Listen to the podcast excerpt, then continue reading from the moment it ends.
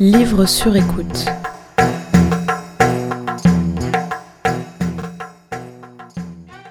Margot a 27 ans, trois grains de beauté sur la joue droite et des yeux en amande. Margot, c'est ma coloc, celle avec qui j'habite depuis plus d'un an et avec qui j'ai passé les trois premières semaines de ce confinement. Me lire un extrait d'un livre qui l'avait marqué, ça faisait longtemps qu'elle me l'avait promis. Mais Margot, son art de prédilection, c'est plutôt la musique et pas tellement la littérature. Dans sa chambre, on trouve un piano, une guitare, des disques durs remplis de compositions, mais pas beaucoup de mots. Ce qui explique peut-être que ces mots, Margot les choisit avec soin. D'une nature réfléchie, elle me parlera avec calme et précision de ce qui l'a poussé à me lire un extrait d'un des rares livres qui l'a touché, La peste d'Albert Camus. Cet ouvrage, elle l'a lu il y a des années, alors qu'elle entretenait une relation à distance.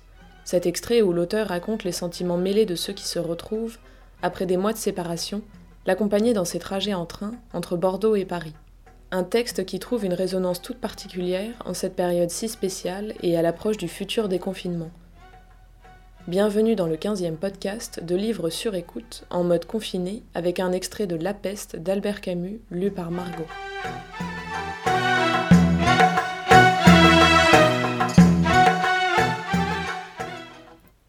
Les portes de la ville s'ouvrirent enfin à l'aube d'une belle matinée de février, salué par le peuple, les journaux, la radio et les communiqués de la préfecture. Il reste donc au narrateur à se faire le chroniqueur des heures de joie qui suivirent cette ouverture des portes, bien que lui-même fût de ceux qui n'avaient pas la liberté de s'y mêler tout entier. De grandes réjouissances étaient organisées pour la journée et pour la nuit. En même temps, les trains commencèrent à fumer en gare, pendant que, venus de mer lointaine, des navires mettaient déjà le cap sur notre port, marquant à leur manière que ce jour était, pour ceux qui gémissaient d'être séparés, celui de la grande réunion. On imaginera facilement ici ce que put devenir le sentiment de la séparation qui avait habité tant de nos concitoyens. Les trains qui, pendant la journée, entrèrent dans notre ville n'étaient pas moins chargés que ceux qui en sortirent. Chacun avait retenu sa place pour ce jour-là. Au cours des deux semaines de sursis, tremblant qu'au dernier moment, la décision préfectorale fut annulée. Certains des voyageurs qui approchaient de la ville n'étaient d'ailleurs pas tout à fait débarrassés de leur appréhension, car s'ils connaissaient en général le sort de ceux qui les touchaient de près, ils ignoraient tout des autres et de la ville elle-même, à laquelle ils prêtaient un visage redoutable. Mais ceci n'était vrai que pour ceux que la passion n'avait pas brûlé pendant tout cet espace de temps. Les passionnés, en effet, étaient livrés à leur idée fixe. Une seule chose avait changé pour eux. Ce temps que, pendant les mois de leur exil, ils auraient voulu pousser pour qu'il se pressât, qu'ils s'acharnaient à précipiter encore, alors qu'ils se trouvaient déjà en vue de notre ville, ils souhaitèrent le ralentir au contraire et le tenir suspendu, dès que le train commença de freiner, avant l'arrêt. Le sentiment à la fois vague et aigu en eux, de tous ces mois de vie perdus pour leur amour, leur faisait confusément exiger une sorte de compensation par laquelle le temps de la joie aurait coulé deux fois moins vite que celui de l'attente et ceux qui les attendaient dans une chambre ou sur le quai, comme Rambert, dont la femme, prévenue depuis des semaines, avait fait ce qu'il fallait pour arriver, étaient dans la même impatience et le même désarroi.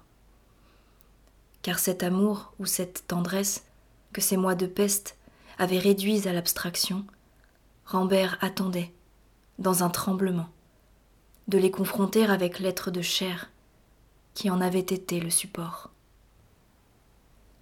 Il aurait souhaité redevenir celui qui, au début de l'épidémie, voulait courir d'un seul élan hors de la ville et s'élancer à la rencontre de celle qu'il aimait.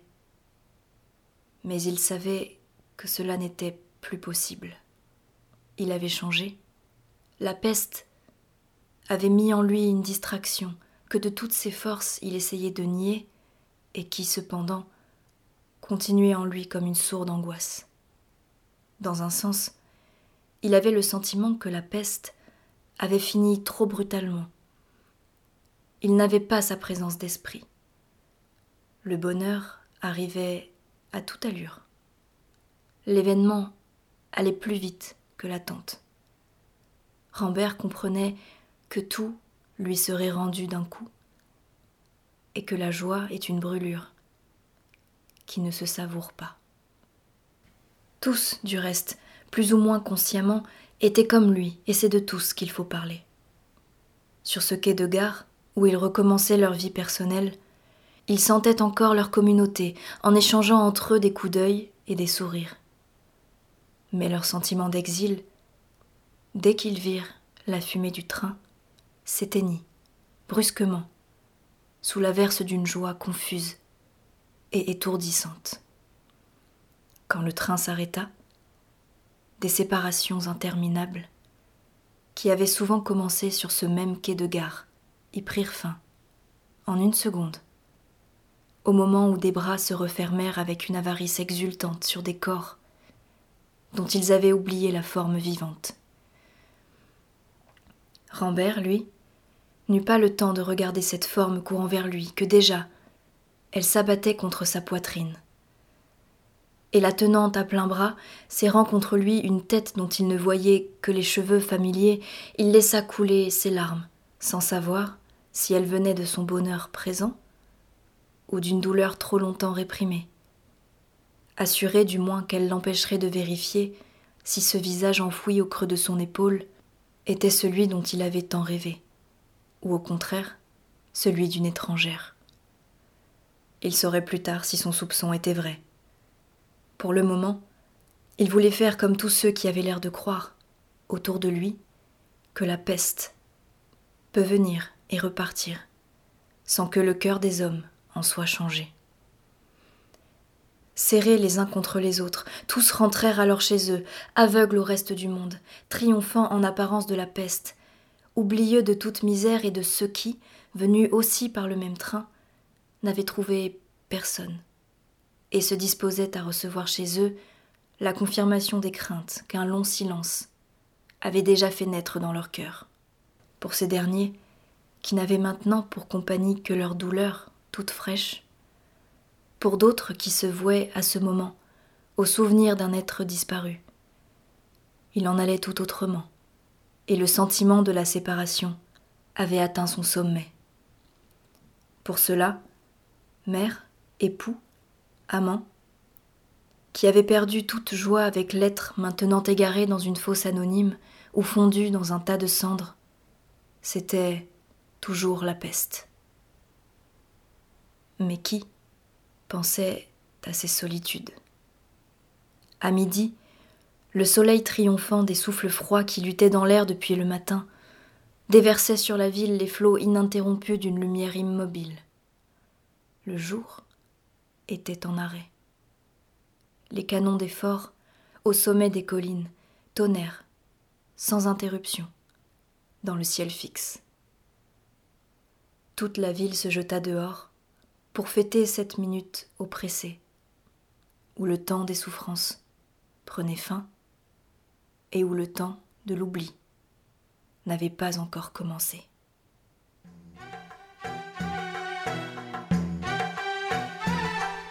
Livre sur